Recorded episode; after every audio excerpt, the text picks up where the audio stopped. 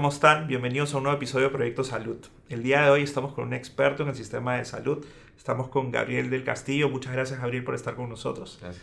Gabriel es un experto en el sistema de salud. Eh, es el, actualmente el director de la maestría de eh, Supply Chain Management de la Universidad del Pacífico. Eh, ha sido expresidente de Salud y ha tenido una serie de cargos tanto en el sector público como el privado, lo cual le da una visión muy interesante del sistema de salud. Así que gracias por estar con nosotros hoy. Un gusto.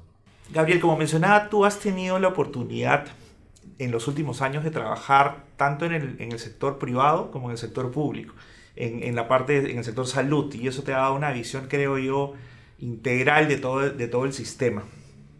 Por ello quería empezar preguntándote un poco ¿Qué avances, eh, en tu opinión, ha tenido la salud en el Perú en los últimos años? Mira, eh, yo pienso que han habido avances eh, en el sector privado sustantivos, pero en el sector público yo creo que han sido pocos y no suficientes. Y hay un potencial enorme de que muchos de los avances que se conocen del sector privado sean transferidos al sector público. Ahora, en el sector público no es que la realidad sea igual, hay una realidad eh, compleja, mucho más grande, eh, con retos de una dimensión, eh, yo creo que tienen que ser abordados con estrategias especiales. Sin embargo, asuntos como el abastecimiento de medicinas, por ejemplo, el manejo de, de las redes logísticas, son temas por, haber citado solamente estos ejemplos, que en el sector privado están resueltos, pero en el sector público está costando muchísimo eh, sacarlos adelante.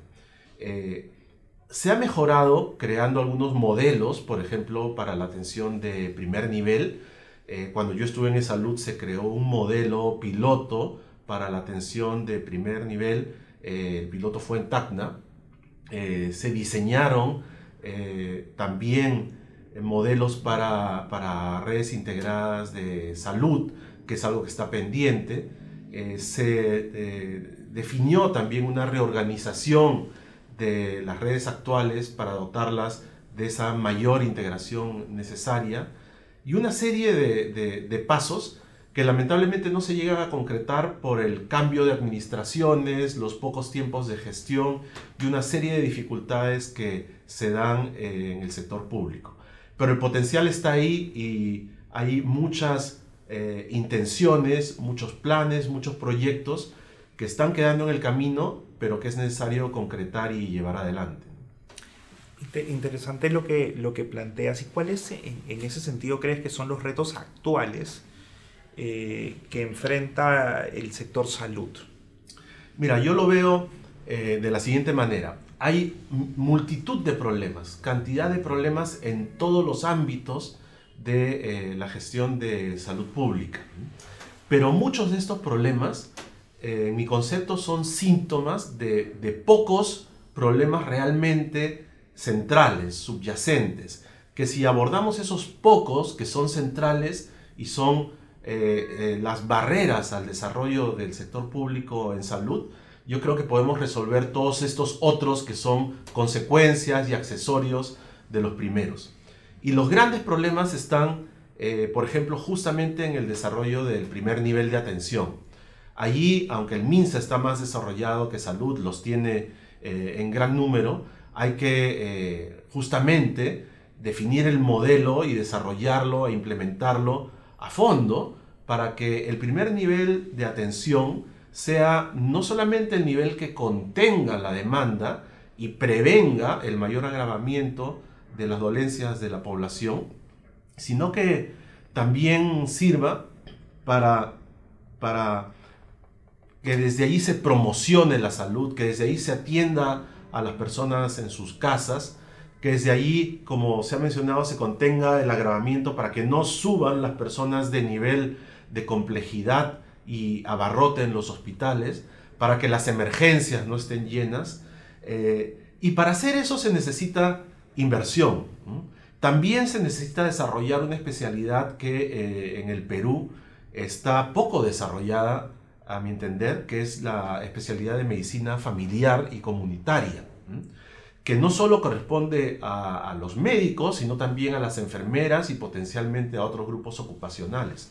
Ellos son los especialistas en primer nivel de atención y así como en otros países lo tienen eh, eh, tomado, digamos, lo manejan con la destreza y profesionalismo que eso necesita, aquí tenemos que eh, también potenciarlo. Ya se hace en alguna medida, pero no lo suficiente. Así que el primer nivel de atención con su contención, con su prevención, con la promoción, con atención domiciliaria, con los equipos y los procesos que se requieran y sobre todo con la especialización de los profesionales, eh, debe merecer un shock de inversión y debe ser potenciado tremendamente. ¿no? Ese es uno de los grandes temas. El otro tema es organizarnos efectivamente en redes eh, prestacionales integradas. ¿no? Cuando decimos integradas quiere decir que el primer nivel con un segundo nivel hospitalario y un tercer nivel de alta complejidad funcionen de manera integrada, de manera que eh, el paciente, en la medida en que se agrave su dolencia, vaya escalando de nivel y cuando se vaya curando, vaya eh, bajando el nivel hasta volver al control y al mantenimiento de su primer nivel. Eh, estas redes integradas de, de salud son importantes porque generan ese dinamismo en el tratamiento de los pacientes y eh, van a requerir obviamente sistemas de información, pero antes que nada un diseño que tenga sentido. Y el problema de las redes integradas de salud que hoy se están anunciando, a mi entender, es que son redes a nivel regional. Y a nivel regional no tenemos las economías de escala para manejar las redes que necesitamos. Yo pienso que las redes tienen que ser hechas a nivel macro regional, aprovechar este impulso de mancomunidades que se está dando eh, en los GORES y eh, diseñar a ese nivel las redes integradas de salud. Las redes integradas de salud tienen otro problema en el MINSA, que son, por un lado, eh, desde el nivel central hasta las regiones gobernadas por el MINSA, pero luego gobernadas por los gobiernos regionales. Ahí tenemos que trabajar integración, tenemos que trabajar integración de una mancomunidad con el MINSA, para poder realmente integrar esas redes. ¿no? En el caso de salud de las Fuerzas Armadas y Policiales es diferente porque son instituciones unitarias, ¿no? desde el centro se maneja el conjunto del país y ellas podrían hacer sus redes eh, de manera más fácil, eh, integradas como se ha mencionado. Ahora, aquí está el dilema, o hacemos redes por cada subsistema de salud o hacemos redes integradas para el país. es una, una buena pregunta, ¿no? Claro, ese es un gran tema. Y ese tema eh, que no está resuelto, yo pienso que hay que avanzar que por las redes por subsistema en este momento, pero potenciando el intercambio prestacional que evite en la mayor medida posible las redundancias. ¿Y el intercambio prestacional enfocado, te refieres entre las redes? Entre los subsistemas de salud, ¿no? De salud, con mis gobiernos regionales, con las Fuerzas Armadas y policiales, todos entre ellos pueden interactuar. Y una, una, pregunta, en el caso de las redes integradas de salud, ¿has visto algunos avances que ya se hayan dado en, en, torno a este tema? Bueno, sí, hay proyectos de inversión que se están llevando a cabo ya. Eh, en el MINSA hay uno que está orientado justamente a eso. Yo espero que ahí se dé el enfoque correcto, que es el enfoque considerando no solamente el hacer redes integradas eh, regionales, sino a nivel de mancomunidad regional y eh, se, se tome en cuenta economías de escala. ¿Para qué es esto? Para que en estos niveles de, regiones integradas en una mancomunidad se puedan implementar servicios compartidos. De manera, por ejemplo, que para una mancomunidad el servicio de ambulancia sea un servicio compartido entre todas las regiones y todos los centros de diferentes niveles de esas regiones. El servicio de residuos sólidos, el servicio de limpieza, el servicio de seguridad, el servicio de imágenes, etc. Todo eso podría ser hecho de manera conjunta. ¿Para qué? Para atraer a los especialistas en algo que sería para ellos eh, una buena inversión y pudieran traernos niveles de profesionalismo mucho más altos que los que hoy se usan en muchos de estos servicios que a veces son bastante precarios y a veces eh, se contrata pues al, al, amigo, al familiar, etc. Y eso no está bien. Tenemos que profesionalizar eh, la prestación de estos servicios auxiliares de salud para dotar no solo a los pacientes de la mejor atención, sino a nuestros profesionales de la medicina para que puedan trabajar en buenos entornos y quieran ir a trabajar a, las regiones, porque ahí hay otro problema, que es que los profesionales a veces no van a las regiones porque las condiciones no son buenas, eh, etcétera, y se requiere dotar a estas unidades geográficas entonces las mejores condiciones para atraerlos y para así mejorar la, prestación. ¿Cómo evalúas en, en, este contexto que nos comentas el acceso a los medicamentos en el Perú en general, como parte del sistema? Mira, yo he estado viendo el tema de abastecimiento público en los últimos meses y mi conclusión, como lo decía al, comienzo, es que todo está inventado, pero no está implementado en el sector público. La disciplina logística ya tiene soluciones para el manejo de redes complejas de distribución. En la salud pública, eh, que en el Perú consiste de varios subsistemas, como he mencionado, eh, estas redes logísticas no han sido jamás diseñadas. Han crecido, como me comentaban los profesionales de medicina en, salud, han crecido tumoralmente. Se han levantado almacenes eh, a nivel regional, algunos hospitales los tienen mejores, otros no los tienen, otros los subcontratan, etc. Las redes logísticas no están bien diseñadas. Eh, ¿Qué es diseñar una red logística? es eh, identificar dónde tienen que estar los centros de almacenamiento, incluyendo los centros de almacenamiento centrales y los distribuidos, que pueden ser de dos o más niveles también, hasta llegar a los hospitales, hasta llegar, llegar a almacenes que puedan distribuir a los centros de atención eh, primarios. Eh, y además decir de qué tamaño tienen que ser, qué cosa van a contener. Van a ser temperatura controlada o van a ser en condiciones normales?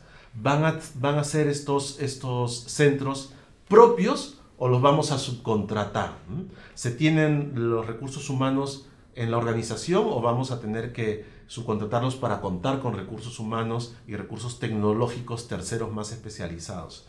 Eh, ¿Y qué nivel de servicio vamos a dar en el abastecimiento?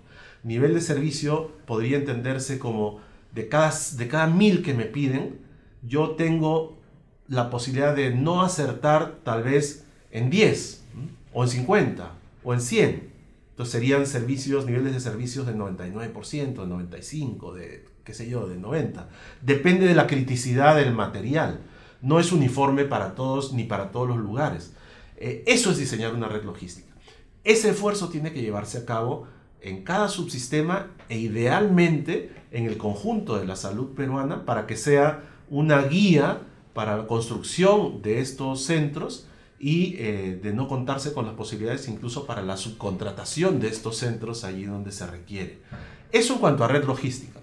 Lo otro fundamental que pienso que está eh, mal en, no solo en la salud pública, sino en el sector público, es el sistema de eh, planificación logística.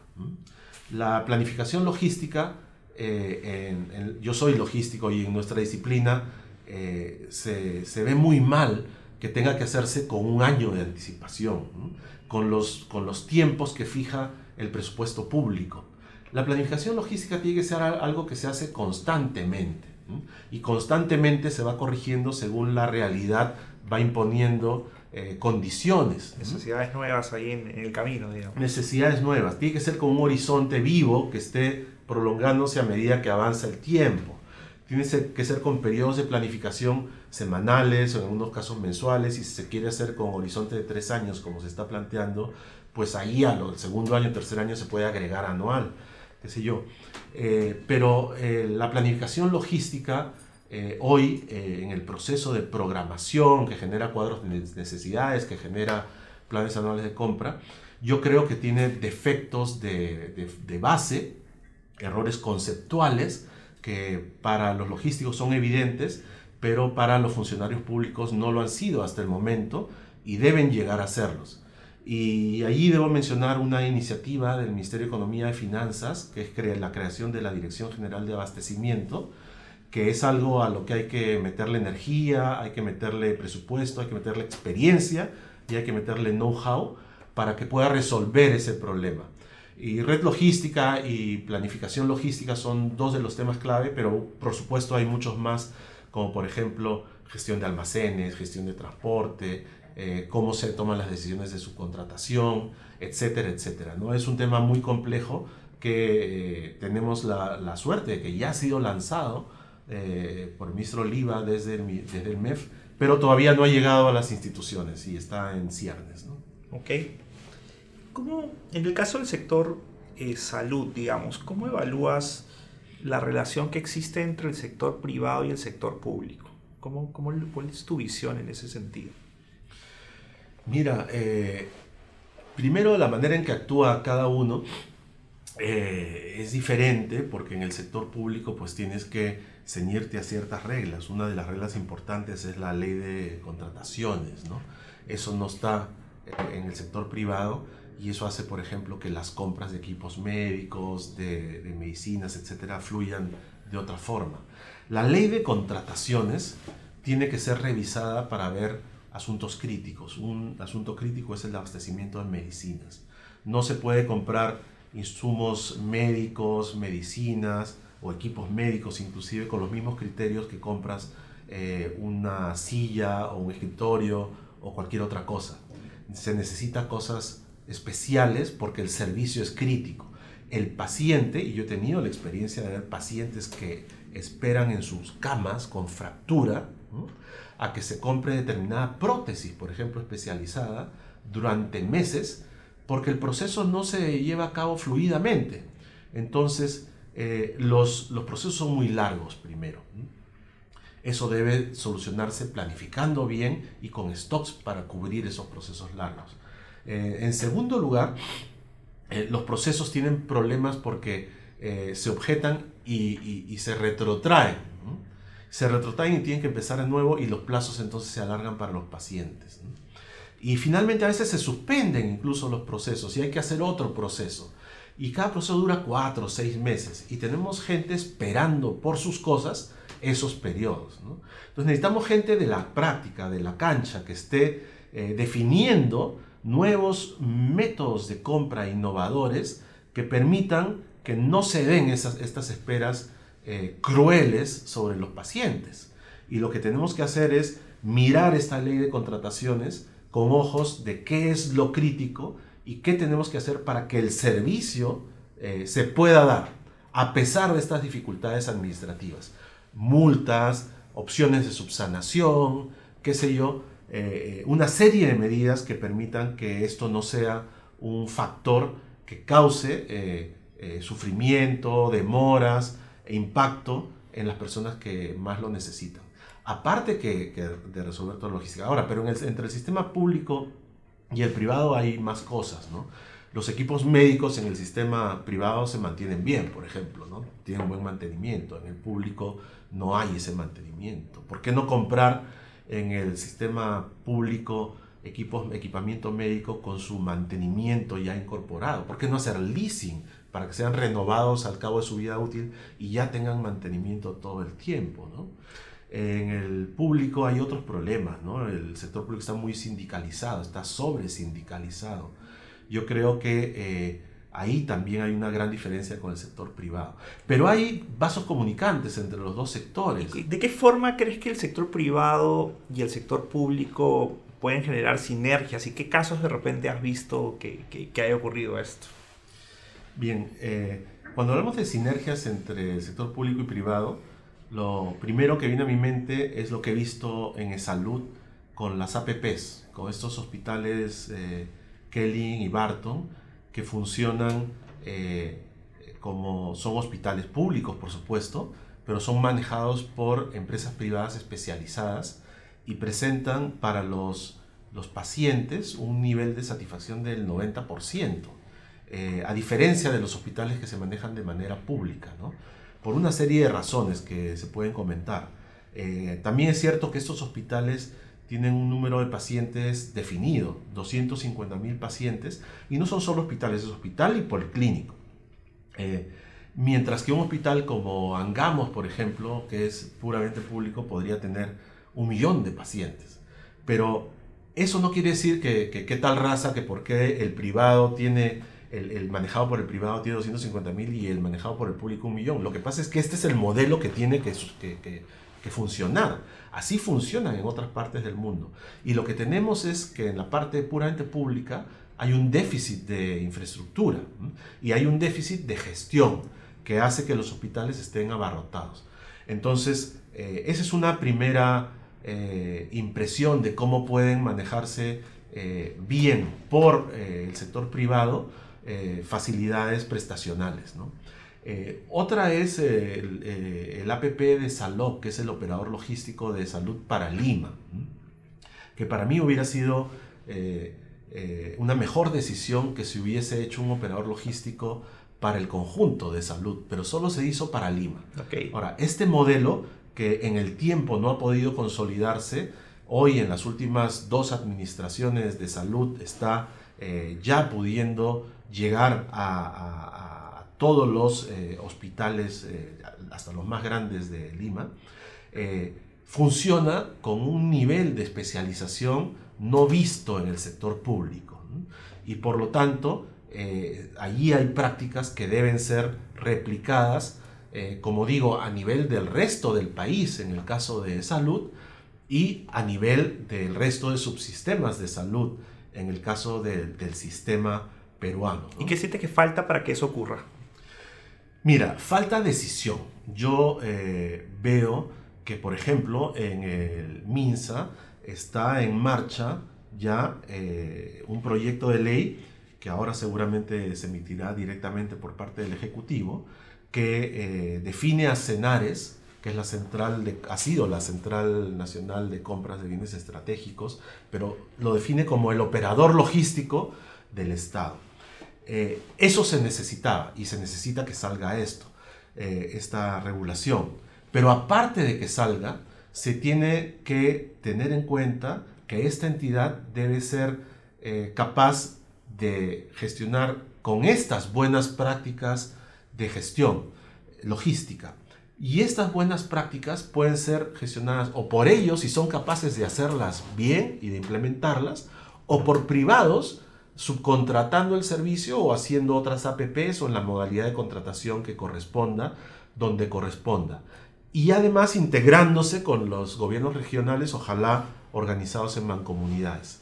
Eso que he visto, tanto en la prestación como en la provisión logística, yo creo que son grandes oportunidades que deben replicarse en los diferentes sistemas, subsistemas de salud que tenemos. Y, hablando de los subsistemas de salud, eh, me gustaría conocer tu opinión de, de si, de, qué es lo que opinas que existan subsistemas y que no haya un único sistema, por ejemplo, y que tengamos, eh, digamos, tres o cuatro subsistemas, depende de cuándo lo veamos, cómo lo veamos o más, de salud. Sí, eh, mira, lo ideal eh, sería la integración, pero creo que ahora, en este momento, hacerlo de sopetón sería un poco utópico.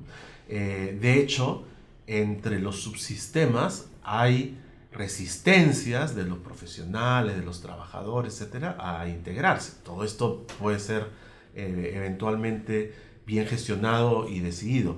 Pero no solamente eso, sino que hay que pensar que, hay que dar algunos pasos, hay que dar algunos pasos para llegar a ese ideal. Yo pienso que los pasos podrían ser los siguientes. El primer paso es que salud haga un cambio y salud eh, pueda implementar la parte de IAFAS, de salud seguros, diferenciada de la parte de prestaciones. Para que la IAFAS, que es como si fuera un aseguramiento, pudiera a sus asegurados, que serían todos los asegurados de salud, permitirles atenderse obviamente en la red de salud preferencialmente, pero ahí donde salud no tenga, por ejemplo, centros de atención primaria, porque no los tiene eh, tan eh, con tanta cobertura como los de las regiones, puedan estos asegurados atenderse en esos de las regiones o del MINSA, y ese servicio ser financiado por la IAFAS de salud.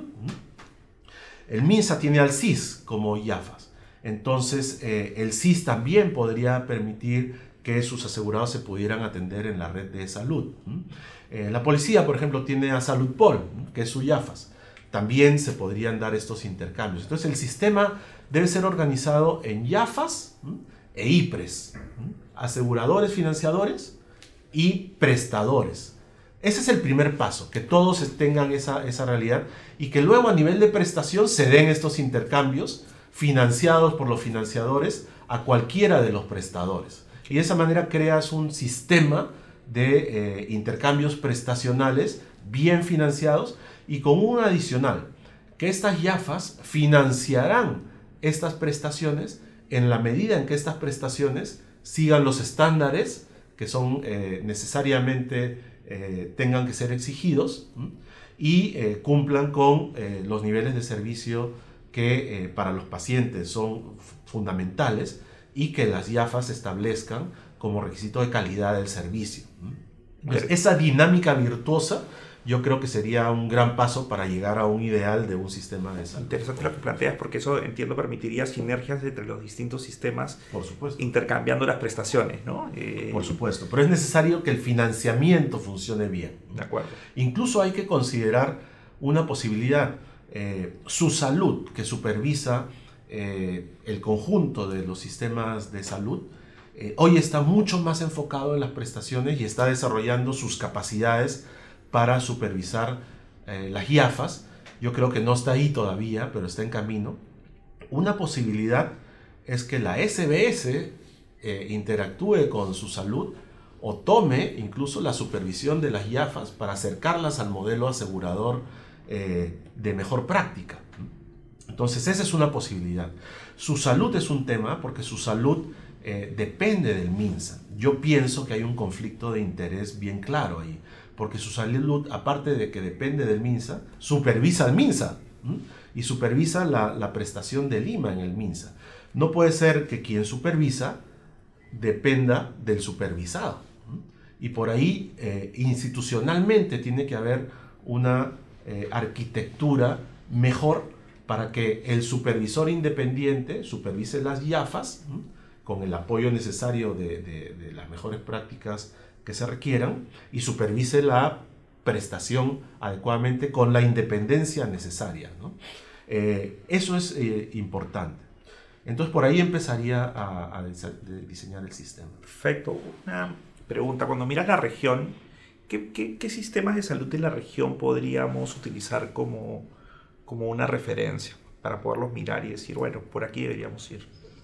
Bueno, hay que, hay que, hay que mirar la región y más allá de la región. Okay. Eh, eh, yo creo que Chile y Colombia, por ejemplo, tienen un gran avance y por supuesto Brasil, hay que mirarlos. Yo creo que hay que mirar España y por supuesto hay que mirar los, los, modelos anglosajones basados en el NHS de, de Inglaterra, donde por ejemplo yo he identificado que el abastecimiento lo hace un operador logístico privado, para todo lo que no es medicina en este caso, ¿no?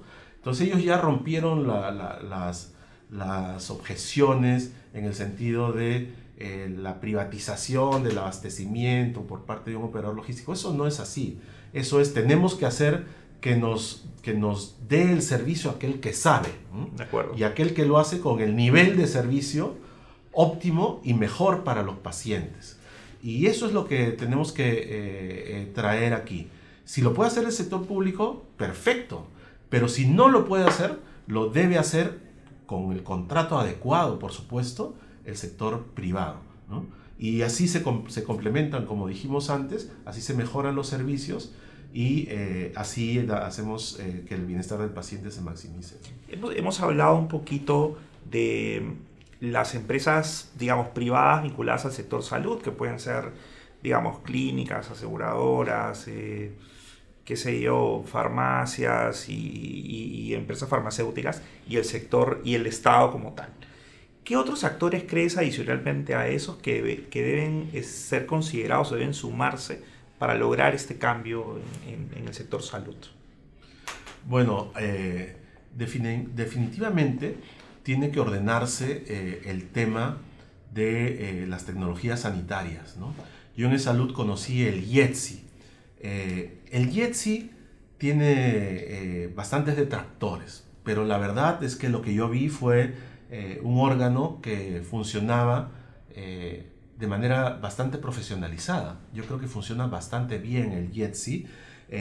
y a pesar de los detractores y las críticas que tiene, se puede mejorar, por supuesto, en gran medida, adoptando procedimientos que tienen otras instituciones parecidas en otros lugares del mundo eh, para, permitir algunas eh, eh, pruebas, flexibilizaciones, etcétera, ahí donde sean controladas y sean manejadas de la mejor manera. Pero un organismo así, de, de, definición, especificación, estandarización de tecnologías sanitarias, con ese nivel de profesionalismo, tiene que existir en el conjunto de, la salud peruana.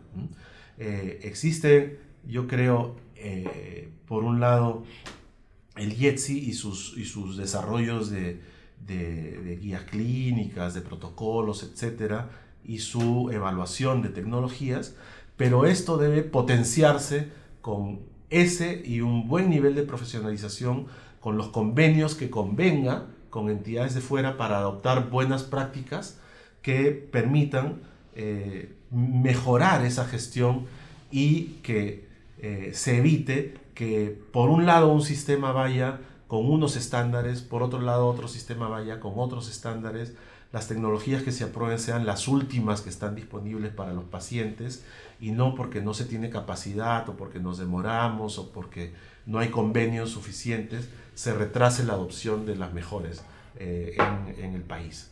Entonces yo creo que por ahí hay que trabajar bastante en la estandarización, no solo de tecnología, sino como digo, de guías, etcétera, ¿no? que son trabajos que ya se están hecho, eh, haciendo, pero se están haciendo de manera eh, lenta, con poco presupuesto, cuando ahí hay un gran potencial de desarrollo. Bueno, muchas gracias Gabriel por la entrevista el día de hoy. Ha sido un placer tenerte aquí y, y haber escuchado, digamos, tu opinión conociendo, además teniendo experiencia tanto en el público como en el privado, una, opinión tan integral sobre el sistema. Eh, muchísimas gracias por todo. Es un gusto, cuando quieran. Perfecto, y, muchas gracias por habernos acompañado. Los invitamos al próximo episodio de Proyecto Salud en 15 días. Eh, gracias.